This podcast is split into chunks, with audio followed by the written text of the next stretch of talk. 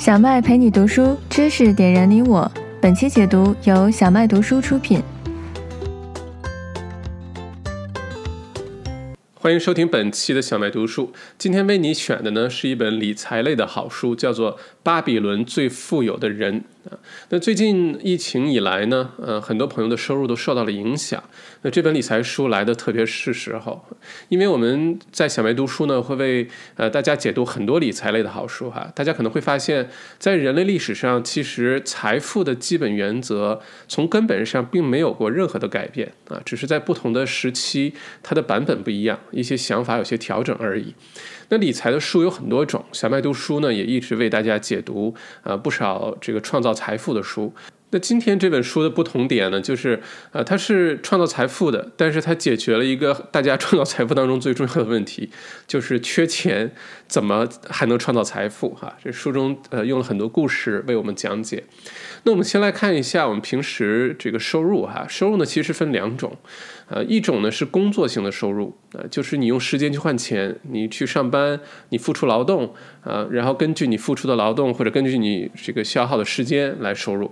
那另外一种收入呢，叫做资产性的收入。资产性收入我们可以简单的理解成为是用钱来赚钱啊，当然这个钱是广义的，也可以是其他的资产。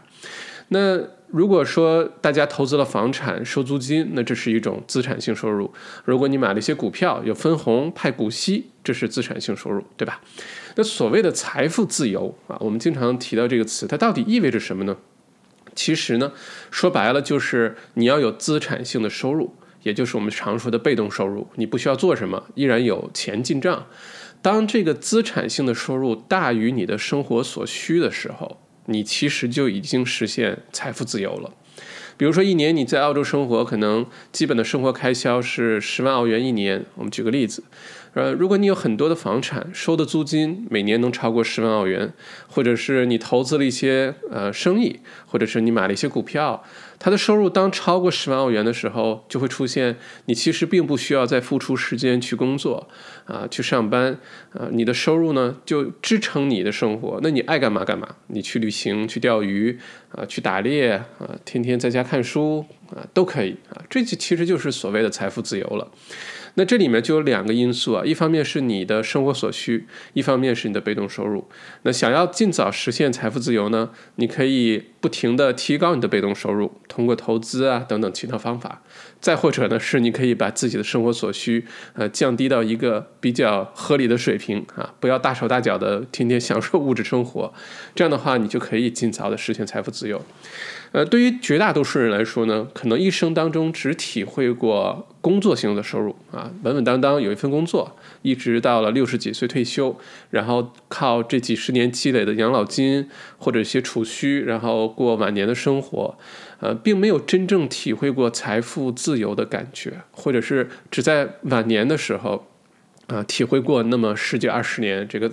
这个财富自由的感觉哈，那我们通过投资、通过学习提高财商呢，可以尽早的呃实现财富自由啊。实现财富自由，并不是说你退休了什么都不干，天天在家待着养花看鸟，而是可以去做一些自己更喜欢做的事情，而不是靠出卖自己的时间啊。那再回到今天这本书的这个主题哈，巴比伦最富有的人。那巴比伦呢，曾经是人类历史上现在有记录以来啊最富有的一个城市。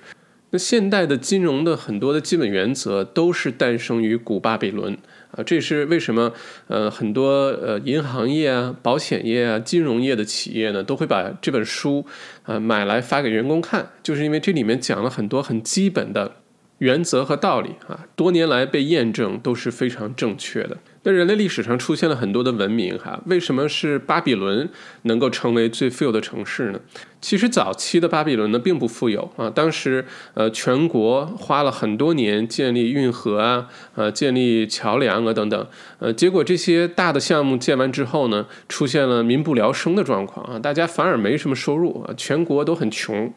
但是国王呢非常有正事儿，就想哎怎么办？我应该想办法让人民群众富起来哈。所以呢，国王就问了他的手下说：“哎，咱们国家现在最富的人是谁啊？”那他的这个手下就说：“那叫阿尔卡德，就是我们本书的主人公。”于是呢，国王就呃召集了一百零八个本国的年轻人，然后呢，把阿尔卡德请来说，从今天开始，你来教这一百零八个年轻人如何创造财富。通过这一百零八个年轻人打一个好的基础，然后最后呢，巴比伦走向了呃这个富有的道路哈。那本书的主人公这位阿尔卡德呢，曾经也不是一个多有钱的人，或者是多么有天赋啊，多么聪聪明的，不是的。阿尔卡德曾经在巴比伦呢，也是一个非常普通的呃平民，也是社会的底层哈。他当时的工作呢，是在石碑上呃抄写各种故事，抄写各种文案啊，叫石碑抄写员啊。虽然不是奴隶，但是平时呢也没什么钱啊，就是个平民。那你想，如果你又没有什么积蓄呃，你又不懂得如何去经商，你也没有什么一技之长，又没什么关系。那如果这样的话，一条咸鱼怎么翻身呢？啊，屌丝怎么逆袭呢？那其实呢，这位阿尔卡德呢，当时有一位导师叫做奥加米什啊，奥加米什是呃这个当地的一个大富豪，他当时对阿尔卡德说了一句话，对他的启发非常的大，说其实变成富有的人的方法非常简单，就是一部分你的收入归你。啊，一部分你的 收入归你。他英文原话叫做 "A part of all you earn is yours to keep"。换句话说，你赚的所有的钱呢，有一部分是归你的，有一部分是不归你的。啊，这个思维的方式很有意思哈。呃，当时阿尔卡德就觉得啊，就这么简单吗？嗯，这听上去也太这个太容易了吧？啊，如果这样就能变富有的话，那其实是不是人人都可以变富有？呃，答案是是的。如果大家懂得这个道理，都可以走向这这条财富自由之路。但事实是，问题是很多人并不会这么去做哈。那这个也告诉我们一个道理，就是呃，我们要想要变成富有也好，想要在某一个领域进步也好，想要改变我们的人生也好，你一定要有导师，要有人带你。这样的话，你就会出现人生加速的这个过程。如果靠自己呃一成不变的呢，你其实只是在周而复始的呃过人生，并不是一直在成长哈，只是在过每一天而已。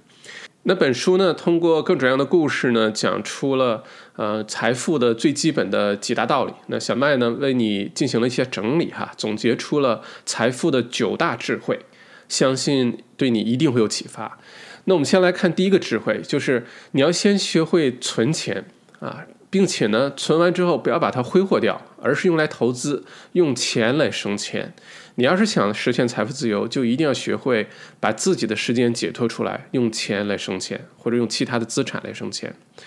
那说到存钱呢，大家可能会觉得我是为了赚钱，我只是存，应该不会变成富翁吧？啊，事实是如此，但是存钱却是非常重要的第一步啊。咱们之前解读的呃百万富翁的这个秘密当中，也强调了存钱的这个呃重要性，主要是因为存钱呢，呃，并不仅仅是说你看着银行账户里的数字在慢慢增加，呃，并不是这么简单，而是。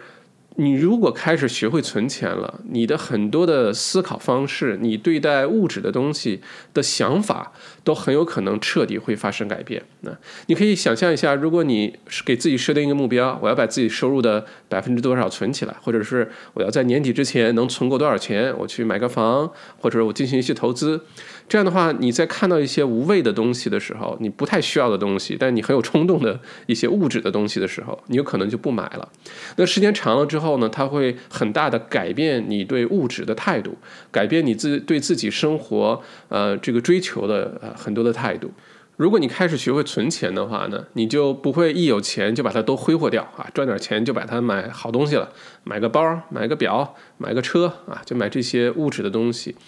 呃，这样久而久之呢，你不会实现财富自由的，你会一直生活在这种状态下啊。但如果你开始学会存钱呢，你可以开始想象过过简单的生活哈，把这些钱呢存下来啊，用来投资，而不是用来消费。如果你想有一天实现财富自由的话呢，平时就一定不能大手大脚啊。这个在很多的理财书当中都有提及这个基本的思路啊，就是你一定要学会存钱。那存钱呢，你可以给自己定一个很基本的一个规矩哈。每个人的情况不一样，书中的建议是呢，你平时把你收入的百分之十存起来啊，就等于说，呃，你就假定自己呃收入少了百分之十啊，呃，回到刚才那句话，呃你收入的一部分归你，另外一部分归谁呢？归你的储蓄账户啊，归你的这个呃用来投资的这个账户，而不是把都都发给你把它花掉哈。但是的原则呢是 pay yourself first，换句话说，不管发生什么。只要账户进收入了，先把百分之十存起来，算是先给你自己发了个百分之十的人工，然后再去安排你其他生活啊等等，好吧？如果时间长了之后呢，呃，你会发现，如你养成这么一个好的习惯，只给自己，比如说留百分之九十的钱去做开销，很神奇的是，你并不会觉得有什么影响。啊，你还，依然觉得哎，好像钱还是够用的啊，生活好像还是在继续。但是，呃，时间长了之后呢，你就能存下了一笔钱。呃，当你存下了一笔钱之后呢，书中也说，你千万不要只是去储蓄，只是存钱。而是要把存下来的钱用来投资，要让这些钱去为你工作啊！尤其是在现在这个大的经济环境下，包括在未来的几年当中，整个世界呢都会处在一个低利率的环境下。如果你只是存钱，把钱放在银行的话呢，呃，一方面没什么利息收入，而且呢，分分钟它可能跑输通货膨胀率。呃，这样的话，你的钱存在银行其实是在赔钱啊，每天赔一点点儿，每天赔一点点儿。所以存钱是第一步，存了钱的目标不是把它放在银行里睡大觉，而是用这些钱去投资。当然了，投资啊也要学会听取别人的建议哈，这个在之后我会呃为大家解读。这是第一个智慧，就是你要先学会存钱，然后用来投资，好吧？那第二个智慧呢，就是你要认识到自己的无知。啊，这个其实说起来容易，做起来非常的难哈。真正的智慧呢，是能认识到自己有很多很多还不知道的东西，并且你还愿意承认，愿意承认自己的无知，愿意承认自己还有很多啊需要去学习了解的东西。但事实是呢，只有当我们了解了东西越多的时候，我们才有可能意识到自己知道的少啊。我在平时。呃，不，这个生活当中也不停的反省自己和观察，呃，我能看得到的一些人出现的状况，就是很多时候我们认为自己做的还不错啊，认为这个自己知道的还挺多的，嗯，这种状态呢会一直维持，包括有人指出的时候说，哎，你这儿说的不对啊，你的想法有偏激啊，我们不一定能够接受，直到有一天你通过阅读也好，通过学习也好，通过一看到了某一个很。有知识性的一些内容的时候，才会恍然大明白，说：“哎呀，其实原来自己很无知，原来自己是有很多的偏差的，认知有很多偏差。呃，一直以为别人是巨婴啊，突然发现自己曾经好像也是这个样子哈。这个过程呢，是一个成长的过程。那想要加速的话呢，就是不停的去，呃，通过获取新的知识来，嗯。”，呃反省自己，不停的反省自己，啊，先认识到自己很有可能你现在认为特别正确的，自己特别有道理的，很有可能是呃不正确的，或者是可以有很大的这个进步空间的哈。那生活当中呢，很少有人呃很认真的去学习理财的知识。那比如很多人就不知道怎么计算复合利息啊，突然是就之前说来把这公式说一下怎么计算复合利息啊。我们已经知道了复合利息是让巴菲特老爷子变成股神，变成世界首富的就最简单的一个原则，但很多人依然不知道怎么去计算。这不怪大家啊，因为大家平时啊，这个财商这事儿呢，首先我们接受的传统教育是不教的。嗯，大学虽然有什么经济学、金融学，但是讲到财商，怎么理财，怎么正确的对待呃借贷，怎么去正确的用呃储蓄来投资，这些道理很多学校是学不到的，对吧？呃，所以呢，我们平时嗯在做投资也好啊，去。经商也好啊，经常呢是凭运气啊，或者走一步看一步。那如果运气好或者大的环境好，那就赚钱啊。那如果有出现问题的时候，往往就会非常被动，不知道该怎么办哈。那好消息呢是，如果你愿意花一些时间去学习理财，愿意花时间在自己身上去提高这个财富的认知的话呢，你就很容易的能够掌握主动权。尤其是如果大部分人都没有花时间在学习这方面的时候，你就很容易突出啊，很容易站在其他人的前面啊。那。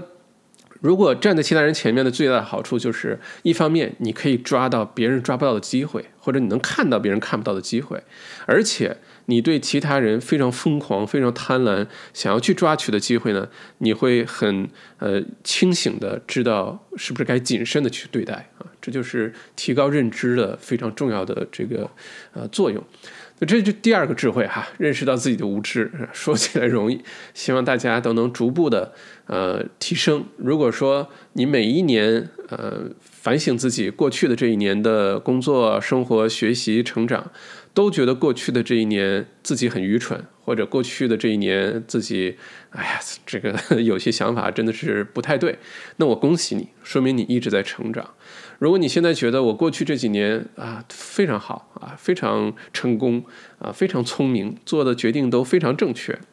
那可能你要好好的反省一下自己了哈，是不是真的是这样？有可能你在原地踏步或者退步，并没有成长。那再看第三个智慧哈，第三个智慧呢是创造财富呢，它是一个漫长的过程，并且中间会不停的出现很多试错。就你要不停的犯很多的小的错误啊，嗯，大家都期待着这个一夜暴富哈，不然就不会都去买彩票了。那为什么呃要一夜暴富？或者你想过自己一夜暴富是这个一个状态是什么吗？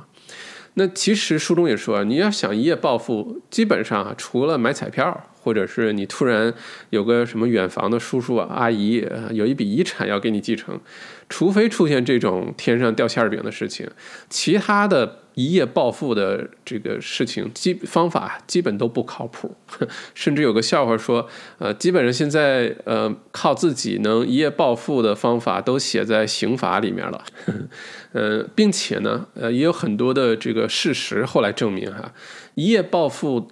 带来的坏处有可能更多啊！如果你的认知还没有达到那个水平，如果你对财富的理解还没有达到一定的水平，突然之间给你一大笔钱，对你来说未必是好事儿呃，要让自己呃的这个认知也好，让自己的这个嗯水平也好，你要能担得起你所拥有的财富。呃，否则的话呢，像很多中六合彩头等奖的人，后来正真的有数据来啊追踪哈，是百分之七十以上的六合彩的头等奖的中奖者呢，五年以内的生活还不如中奖以前的状态啊，就给了你几百万、几千万啊之后，很多人呢就开始大肆的挥霍啊，买各种各样的东西啊，然后去投资一些非常高风险的，就觉得哎我最牛，我最大，你看我都中。头等奖了，对吧？结果出现赔钱之后，不知道该怎么办，而且把生活一旦提高到那种非常奢侈的水平，你再回到原来的状态是非常难的。我在 YouTube 上看了有一些呃视频哈，讲的就是之前的头等奖的中奖者之后生活有多落魄，大家感兴趣可以去搜一搜哈。那创造财富一个比较好的状态是什么呢？其实呢是一个漫长的过程，但整个过程当中呢，你不停的小步快跑啊，一直往前跑，中间哪怕犯了一些错误，有了一些损失，没关系，只要你一直在小步快跑就行。这样有个好处呢，就是你是稳扎稳打，你积累财富的同时，你也在提高自己对于财富的认知。这样的话，你就能够担得住你所拥有的财富啊。嗯，大家会发现很多呃富有的人，尤其是靠自己创造财富，一步一步呃这个成长起来的人呢，适应能力都是非常强的。因为在过去的这几十年当中，你会发现世界上充满了非常多的不确定性啊，尤其是在经济金融这个领域，不确定性非常的多。因为可以影响它的因素很多哈，大家可以考虑，你像呃这个政府换届啊，包括川建国同志啊，如果继续呃当了美国总统，那这个就提高了很多的这个不确定性。还有呢，包括一些自然灾害啊。呃，一些地缘的一些冲突啊，一些贸易上的冲突啊，再有包括像这种呃健康类的，像这次新冠状病毒疫情对于全世界的经济的打击，呃都是非常大的。那当这些不确定性出现的时候呢，有的人会越战越勇哈，越变越强啊，包括一些企业也是，而有的人呢就被打击，结果一蹶不振。那你想，这些富人通过过去几十年的努力，或者是呃很多优秀的企业哈，在过去的几十年当中呢，其实它最基本的发生的一个事情就是。都在不停的调整自己啊，调整自己的业务方向啊，调整自己的商业模式啊，来适应新的这个环境。那这是一个最基本的一个基本功哈。如果你想成为啊一个富人也好，或者你想让自己的企业变成一个非常长期、非常伟大的企业的话，这是一个最重要的一个基本的能力，就是提高自己的适应力。因为世界上并没有唯一的正确答案啊，也没有绝对的安全的投资选项，有的就是我们不停的进行调整自己啊，增加自己的适应性。那如果在调整当中犯错误了怎么办啊？又不是每一次的调整都一定是正确的，要是有水晶球就好了，对吧？呃，书中答案是没有问题，我们可以接受。嗯，首先创造财富是一个漫长的过程，并且呢，大家一定要接受啊，这个当中你一定会犯错误啊，只是你尽量降低犯错误的成本就好了。我听过一句话分享给你，他说：呃，我见过很多赔过钱的富人。我也见过很多从来没有赔过钱的穷人，这句话挺有意思的哈。我再说一遍，是我见过很多赔过钱的富人，我也见过很多从来没有赔过钱的穷人。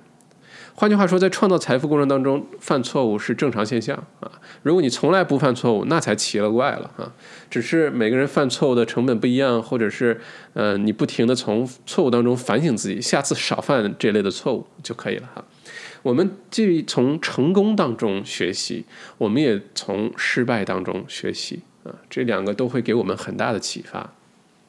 这个犯错的当中呢，呃，也有一个很重要的一点哈，就是你不要去冒自己承受不了的风险啊。对，对你不太了解的事情，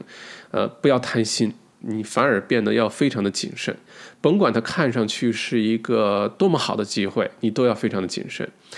呃，巴菲特啊，作为股神，他就曾经说过一句话。他说他在投资很多公司企业的股票的时候，他的原则就是他只投那些他看得懂的东西。如果他不太懂，或者他通过研究学习他还是不太明白，那他就宁愿错过，不去投。这个原则呢，成功的帮助巴菲特躲过了两千年初呃互联网泡沫，因为当时都是在炒概念哈，很多基本上想出一个主意就能上市，就能圈钱啊，于是出现了很多的泡沫。当时巴菲特就完全没有去碰任何这些互联网啊的这些概念股啊，就没有掺和到这个泡沫当中。所以两千年初，当这个互联网泡沫呃破灭的时候，整个股市坍塌的时候，巴菲特就全身而退，因为他对那些自己不太懂的东西就没有去碰。后来呢，巴菲特在一次。这个年度的股东大会上呢，也公开承认说，他呢错过了亚马逊这样优秀的企业。那贝索斯的亚马逊这些年来，大家有目共睹哈，出现了非常快速的成长，也让呃贝索斯呢成为了一位超级富豪。那巴菲特呢，虽然公开的表示了有点拍大腿哈，错过这么好一个机会。但是他原来的投资原则没有任何的问题，就是不要去冒风险投那些你不懂的东西。虽然有的时候你会错过这种好机会，但你看人家巴菲特还是首富，还是股神。所以呢，呃，犯错没问题，偶尔错过了一些机会没问题，但千万不要去冒自己承担不起的风险啊。那最近呢，新冠状病毒疫情以来，很多的房产投资的机会哈，所谓的抄底也好，还是捡漏也好，或者是可能有些生意啊，或者是一些表面上看是一个巨大的机会啊，特别便宜等等。但是你要问自己一个问题：你是不是真的理解这个东西是怎么玩的？呃，如果出现问题的时候，你的现金流啊，或者是你其他方面能不能承担得起这个呃出的问题啊？如果承担不起的话，就不要为了捡便宜而去冒这个险啊。往往冒的险太大，一旦出问题了，有可能就会让自己反而变得非常的被动或者是退步哈。那好，我们再看一看第四个智慧哈，是不要为了眼前的物质而努力赚钱，而是应该为了长期的投资让钱。为你工作，那首先我们来看一下两个重要的概念哈，一个是赚钱，一个是获取财富。你觉得这两个是一回事吗？啊，其实是完全不同的两个概念哈。那区别在哪儿呢？那赚钱呢，就是说我们为了钱而工作，对吧？你为了能够有一份收入，你去工作啊，你去做点什么事情。而获取财富是反过来，是让钱为我们来工作的这个状态。啊，是不同的。那举例子，如果你有份很好的工作，有个稳定的收入，对吧？然后每个月收入之之后，你就把它都花掉，你有一个非常好的 lifestyle 啊。那如果一直这样下去，你并没有把这些钱存下来做一些投资啊等等，呃，你必须有这种收入进来才能维持住你的 lifestyle 的话，那么你就是在赚钱。那如果说你把收入的其中一部分，嗯。去投资了啊，买了一些股票，买些房产，买了一些其他的投资产品。那这个过程当中，你的钱就在为你赚钱，那它就是变成啊获取财富了啊，是完全两回事儿。那我们经常看到很多高收入的人群哈，生活方式的确是非常的舒适，令人羡慕。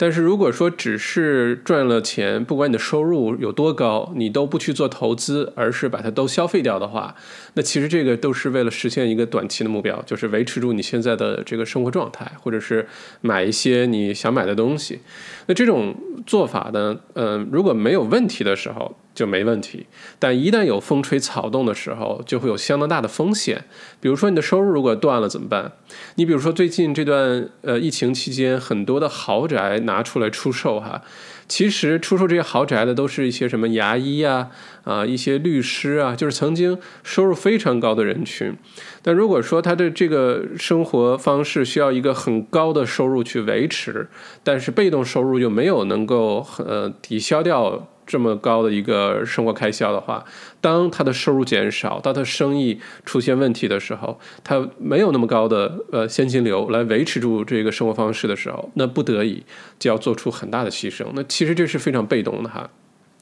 那获取财富呢，是你需要给自己定一个长期的目标，比如说，嗯，你最终想达到一个什么样的目的啊？比如说你有几套投资房。或者是你通过投资股市啊，这这这种产品啊，能达到每年至少多少的一个稳定的被动收入啊？在达到这个目标的时候，你就可以，你是财富自由啊啊，退休啦，做点喜欢做的事儿啊，这都可以。一定要给自己设定一个目标，而且，呃，创造财富的过程一定是一个漫长的过程，就把它当做一个，嗯，跟岁月做朋友，跟时间做朋友的一件事情，不追求短平快。我今年要变成亿万富翁啊！不追求这个，越是这样，有可能 越实现不了，反而受打击哈。再有一个呢，就千万不要追求一时的物质快感而呃去赚钱，只是为了消费而赚钱。呃，这样的话呢，嗯，人的欲望在物质上的欲望是不能被满足的啊。你买了这个，你就想买下一个；你买了这个限量版的包，你就想买下一个，换个颜色。那你买了这块这块表，你就想买下一块表。物质的欲望就像一个黑洞一样，你是填不满的啊！这种快感也是只是一时的，买了时候高高兴，然后过一段时间又空虚了，又要继续买。反而呢，应该把目标当做积累财富啊，过上简单的生活。不要沉迷于物质的消费当中。那如果你真的是呃很富裕，你就是喜欢一个很贵的东西，它是名牌也好，还是没什么牌子也好，没关系，你喜欢对吧？但千万不要为了呃奢侈而奢侈，不要为了消费的欲望而消费，这是肯定是行不通的啊。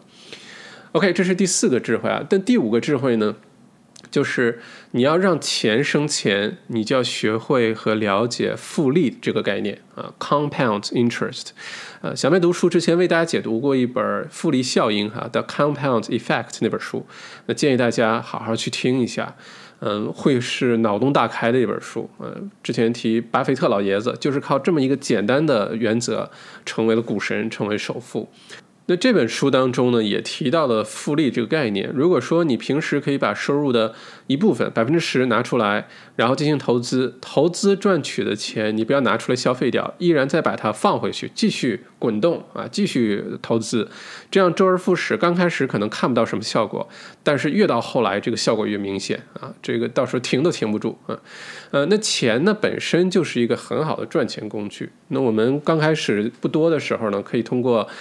储蓄来完成刚开始的积累，或者是啊，你做一些生意创业啊，或者是你兼职啊，同时做两份工作啊等等。那通过这些赚的钱呢，刚开始比较辛苦哈，也比较少。但如果你刚开始少的时候就能把它都用来呃这个存下来，好好用来投资的话，后面就会变得越来越容易。但是我们一定要学会用钱来赚钱。这是实现财富自由的最重要的一个点啊！如果你把呃通过钱投资产生的利息，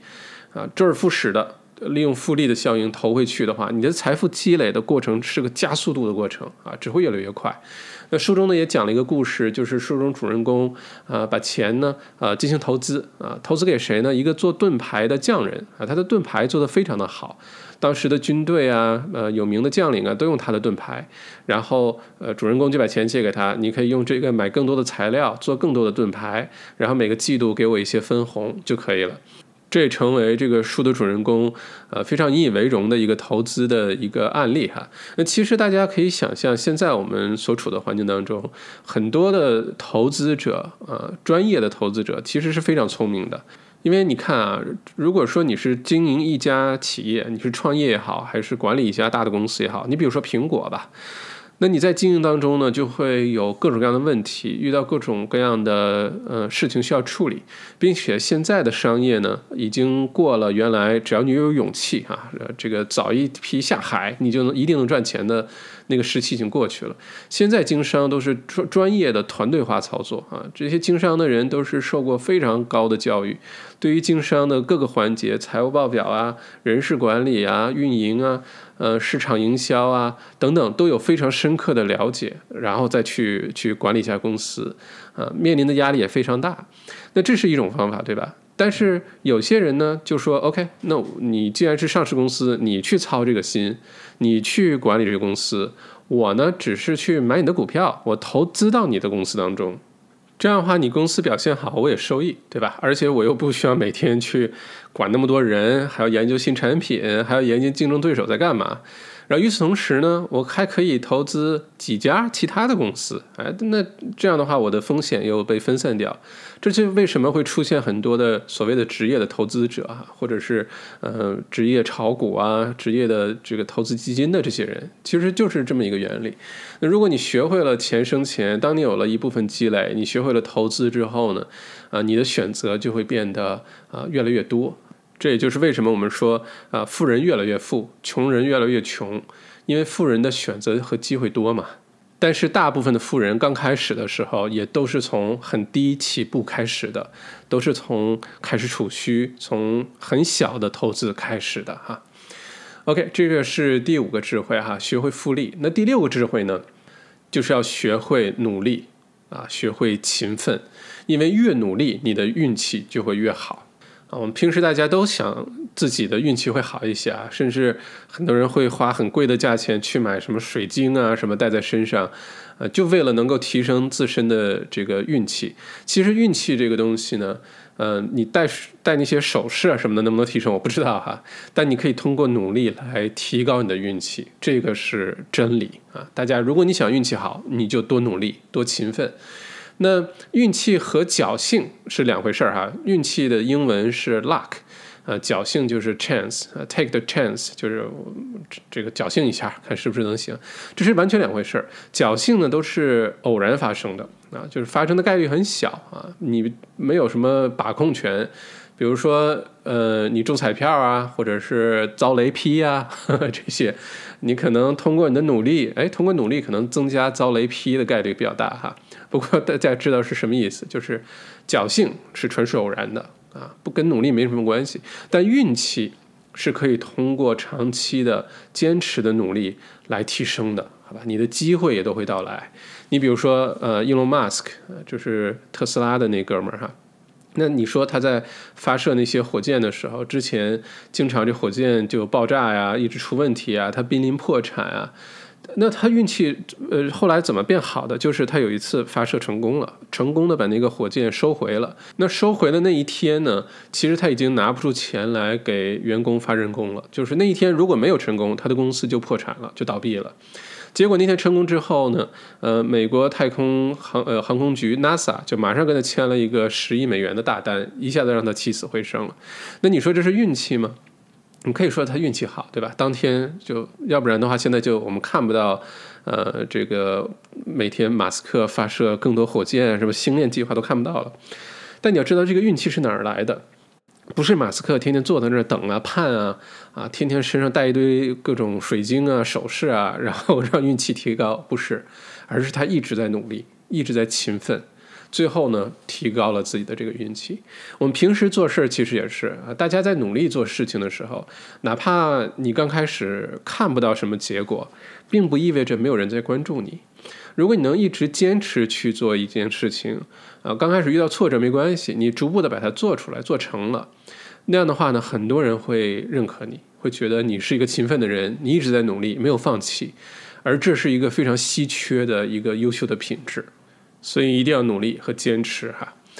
那第七个智慧呢，就是当你遇到一个好的机会的时候，你一定要果断啊。我们刚才说你呃要注意要谨慎对吧？不太懂的事儿、不太明白的事儿、想不清楚的事儿，不要呃去冒这个风险。呃，我们现在又说你要果断，它两个是矛盾的吗？啊，其实完全不是哈。那在机会面前呢？如果说你能抓住它，它叫机会；如果错过了，那个叫遗憾啊。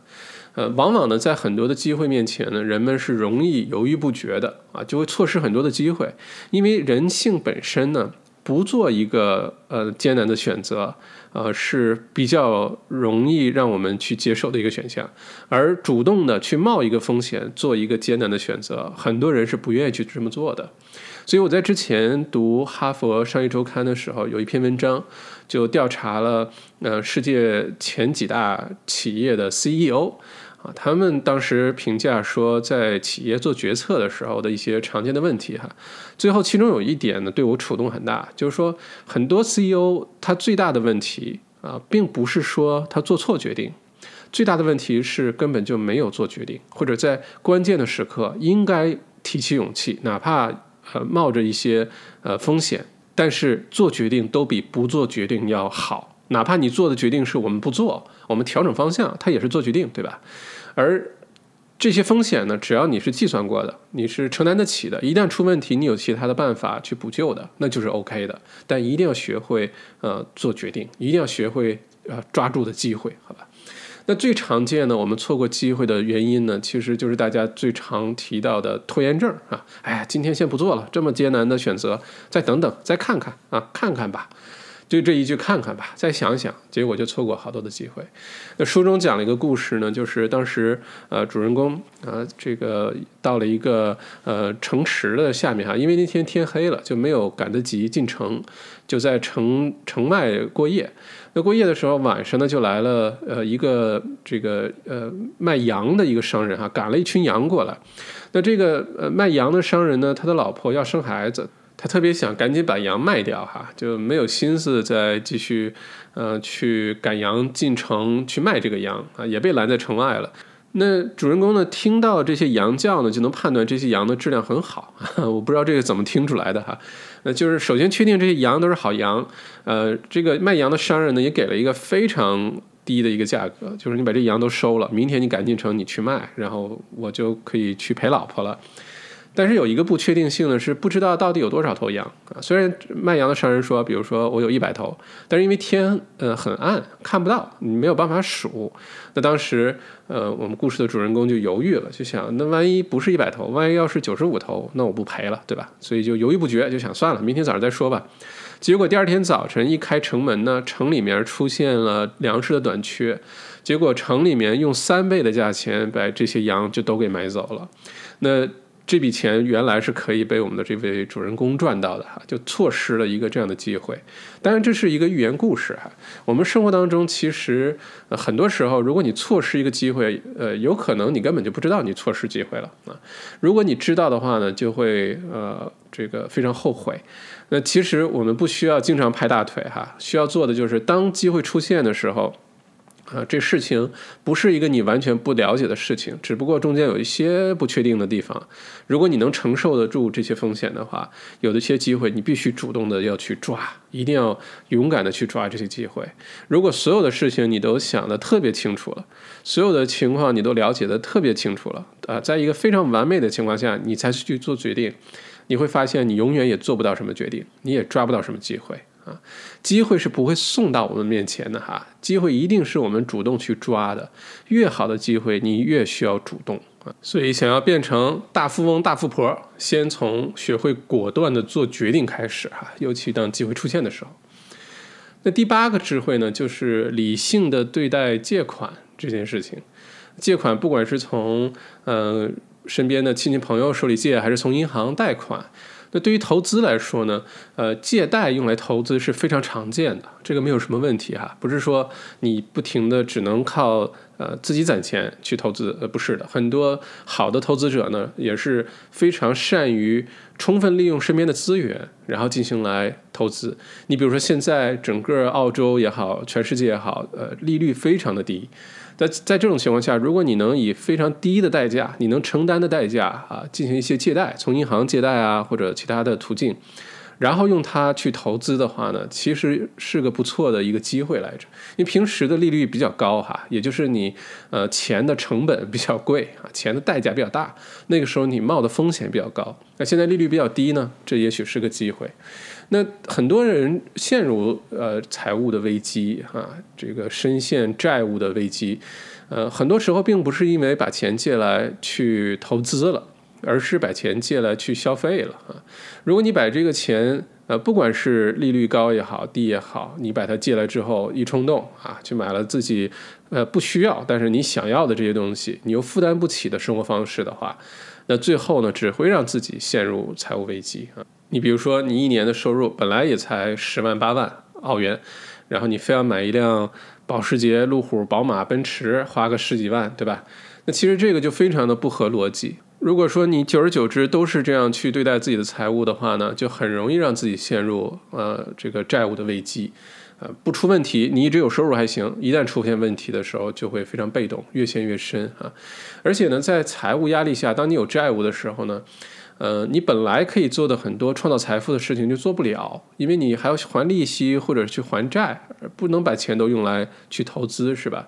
呃，在心理上呢，债务也会给我们带来很大的压力啊，因为有的时候当经济压力特别大的时候，你会发现我们人的状态就会变得不好啊，容易对未来失去希望啊，每天都觉得生活在这个非常沉重巨大的压力下，你也停止思考了。很多好的一些机会啊，一些想法呀，你会发现你不再想了，就是因为这个压力造成的。那如果现在已经有债务了怎么办啊？这段疫情期间，相信很多朋友呃收入受影响，财务方面的压力可能会比较大啊，可能已经产生一些债务了。那怎么办啊？哎，这本书中呢就给了我们一些智慧。因为最早发现这个巴比伦最富有的人的这个寓言故事的，是英国诺丁汉大学的一对教授夫妇啊，在考古当中发现的这个石碑，在石碑当中发现的这个故事啊。那当时这一对教授夫妇虽然在大学工作，有一个很体面的工作啊，稳定的收入，但依然呢，呃，是有不少的债务。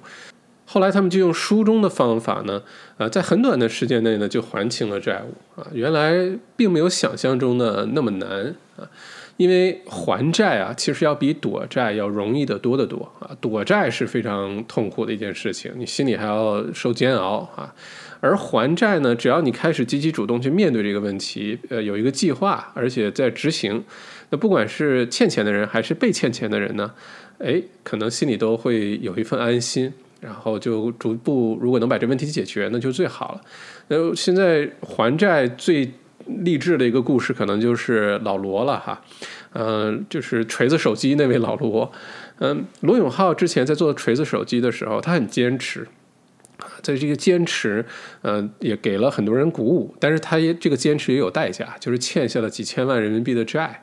后来锤子手机做不下去之后呢，老罗并没有说我就变老赖了啊，我就不还了，公司都倒闭了，你能拿我怎么样啊？而不是老罗呢是承诺我这些债务个人名义我都会把它还清，想别的办法还。后来你看老罗虽然开始什么直播带货啊，什么开了个叫什么交个朋友 推货的这个呃网络直播的这个营销公司啊等等。有的人就觉得你老罗曾经是我们的精神领袖啊，你现在居然直播带货。但从另外一个方面呢，我觉得老罗这么做非常值得令人欣赏和敬佩。就是我虽然跌倒了，但没问题，我不赖。哎，我想别的办法，我把他钱还上，而且都是靠我自己的努力，靠真靠真本事。我又没有去偷去抢，对吧？我靠辛勤的努力，你管我是做什么呢？啊，只要是努力的工作，就没有什么高低贵贱之分啊。那带货也是我在努力工作。那很快呢，因为他一场直播，对吧？就好几百万、上千万的收入，其实几下子就能把之前欠的债还掉。呃，还债并没有我们想象的那么呃艰难哈，但躲债可能会比较艰难，可能呃在相当长的一段时间里面，老罗如果当时做老赖了，就可能抬不起头了啊。那说回来，书中的这个还债的技巧是什么呢？啊，其实很简单，就是你有了收入之后，还是前百分之十自己存起来啊，pay yourself first，这百分之十风雨无阻，你把它存起来，因为这百分之十，如果你存起来，将来投资的话，你就有翻身的机会啊，所以先拿出百分之十，然后呢，用百分之二十来还债啊，然后剩下的百分之七十来生活，对，所以一百块钱收入，十块钱存起来用来投资，二十块钱用来还债。然后剩七十块钱用来生活，那这样做的话，你会发现啊，呃，一方面呢，你会说，啊，那我收入本来不多，我只给自己留百分之七十，我不是饿死了？OK，那你就想办法多提高一些收入呀。当我们的大脑开始被调动起来，你开始很主动的去想办法去呃增加收入的时候，你新的百分之七十可能比原来的百分之一百还要多。啊，这是一个。另外一个呢，就是一定要给自己坚持，说你不要，嗯，把所有的钱都用来还债，结果自己很快就枯竭了，你也生活不下去了，那没有什么意义啊。一定是一个可持续的过程。所以这个还债技巧就是百分之十还是给自己留下来存起来，不要花掉，用它来投资。百分之二十还债，百分之七十用来生活。这个是书中给的一个一个建议。嗯，也很多人后来用这本书，因为这本书出版和这个将近一百年了，很多人后来呢也用这个方法还债。我看了很多的书评，嗯。非常见效啊！如果你有债务的压力的话，不妨用这个方法。具体比例可以根据自己调整哈，但是这个呃思维方式是非常可以借鉴的。所以呢，如果说呃你是借贷来投资哈，在可承担风险的情况下，这是一个很好的一个举动。但如果你是借贷来消费的话，那这事儿你就要啊非常慎重了。比如说，呃，用信用卡去买一些很贵的你不需要的东西，然后。呃，银行收你百分之二十一年的利息，这事儿你就要想清楚。百分之二十利息好贵啊，虽然还没到高利贷吧，但也好贵啊。啊，如果只是为了消费的话，是不是值得？那我们再看最后一个啊，第九个智慧，就是你要正确的啊面对建议，而且你要学会的接受建议。如果你想要成长的速度加快，原来你可能五年、十年才能完成的目标，才能成长的水平，或者你想实现这个领域的人十年、二十年都没有取得的成就，那你就必须要学会听取别人的建议，加速自己的成长啊。那对这个成长的过程非常的重要。那对于理财方面尤其如此啊，你光靠自己去摸索，光靠自己去思考。呃，可能这个过程有点慢，而且试错的代价可能有点高。如果你能听取一些别人的好的建议的话呢，你会大大的缩短这个过程啊，让自己跑步进入资本主义啊，变成大富豪。但与此同时呢，也要小心的是，不是什么人的建议都要听的啊！你会呃收到各种各样不同的建议，你会听到各种各样不同的声音。那有些声音呢，呃，可能还打着是为了你好的旗号啊，我们是为了你好才劝你的啊，是为了你好啊，怕你损失才给你出这个主意，给你这个建议的。但你要清楚的知道这些建议来自于谁，好吧？你是不是应该听啊？嗯，并不是离你越近的人，真的是你的亲人朋友给你的建议就是正确的建议。其实往往相反哈，有的时候呢，离你越近的人给你的建议，你可能越要慎重，越要不听。为什么呢？因为离你越近的人，你们的认知水平、看待事物的方式方法可能很相似。那在帮你在做一些决定或者帮你成长的时候呢，这些特别相似的一些认知和想法，可能对你帮助并不会特别大。那有的时候听上去非常颠覆你的认知啊，听上去好像完全不是那样，很难接受的一些建议，有可能反而是一些好的建议。那我们要学会去听取不同的声音啊，允许不同的想法的存在，然后不停的反省自己。那在听取别人建议的时候呢，有一个好方法，就是你最好听取在这个领域有经验、有结果的人的建议，这是比比较好的哈。呃，你比如说，呃，你想创业，你想做一个什么事情，然后你身边的亲戚朋友都告诉你，哎呀，千万不要这么做呀，创业风险很大呀，很操心啊，你会赔钱啊。那你就要问一个问题：这些给你建议的人，他有没有创业过？有没有成功的创业的这个经历？或者是之前犯过什么错误，给了他很大的教训，他能分享给你的？如果大家都没做过，只是说，哎，我听朋友说，我听谁谁谁说，我看网上说这个东西不行，风险很大，然后你就不去做了，那这个建议就听错了啊！你一定要听取那些有结果的人、有经历的人给你的建议，是更有价值的啊。嗯，在很多其他方面，像法律啊、投资啊、税务啊这些更简单一些，就是你听那些专业人士的啊，持牌的。你比如说法律建议，你就不要听七大姑八大姨给你法律建议，你听律师，尤其是这个领域的律师的给你的建议，对吧？你要想听税务建议，去找一个好的会计师。你想投理财，呃，投资的建议，那一方面你去找这些投资很成功的人，或者是多看一些理财，呃和投资方面的书籍，给我们带来智慧哈，加速我们成长的过程，提高财成的过程，而不是呃什么人的建议都要听。书中呢也给了一个故事，很有意思，是书中的主人公呢曾经。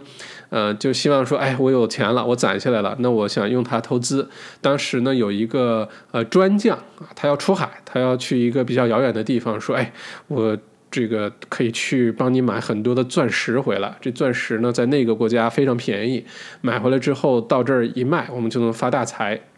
于是这个书的主人公就把自己的积蓄都给了这个专将。这专将去了之后呢，也没有说跑路哈，他确实买了很多的钻石回来。结果回来一看呢，这些根本就不是钻石，而是普通的玻璃啊，根本就不值钱。那这个书中的主人公就跟他的导师说了这件事情，把自己辛辛苦苦攒的这些积蓄投资，然后失败了。那他的导师就告诉他：你在听取建议或者是呃别人给你出这主意的时候，你要有选择呀，你不能听一个专将买钻石的建议啊，你一定是。听取这个领域当中非常靠谱的、非常有经验的人的他的建议，对吧？不然你们两个都是门外汉，那就等着被骗呗，等着被割韭菜，对吧？这就是最后一个智慧，第九个智慧。那简单的小结一下这九个智慧呢？呃，第一个呢，就是你要先学会存钱啊，存钱是万里长征第一步啊，除非你本来就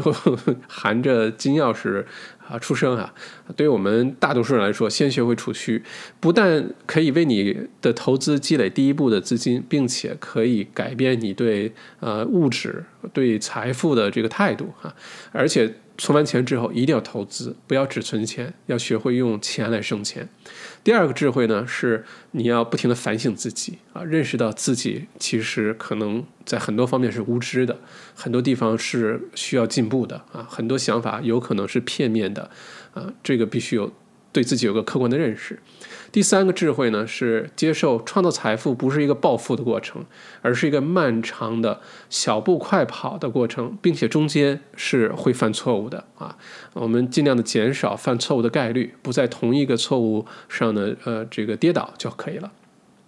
第四个智慧呢？就是不要为了眼前的物质而去努力赚钱，这个动力是错的。不要为了买辆好车、买一块好表、买个好包去赚钱，这个动力是错的。而应该是为了长期的一个投资的目标去去努力的做事情啊。呃，最终的目标是让钱为你工作，不要把自己变成钱的奴隶。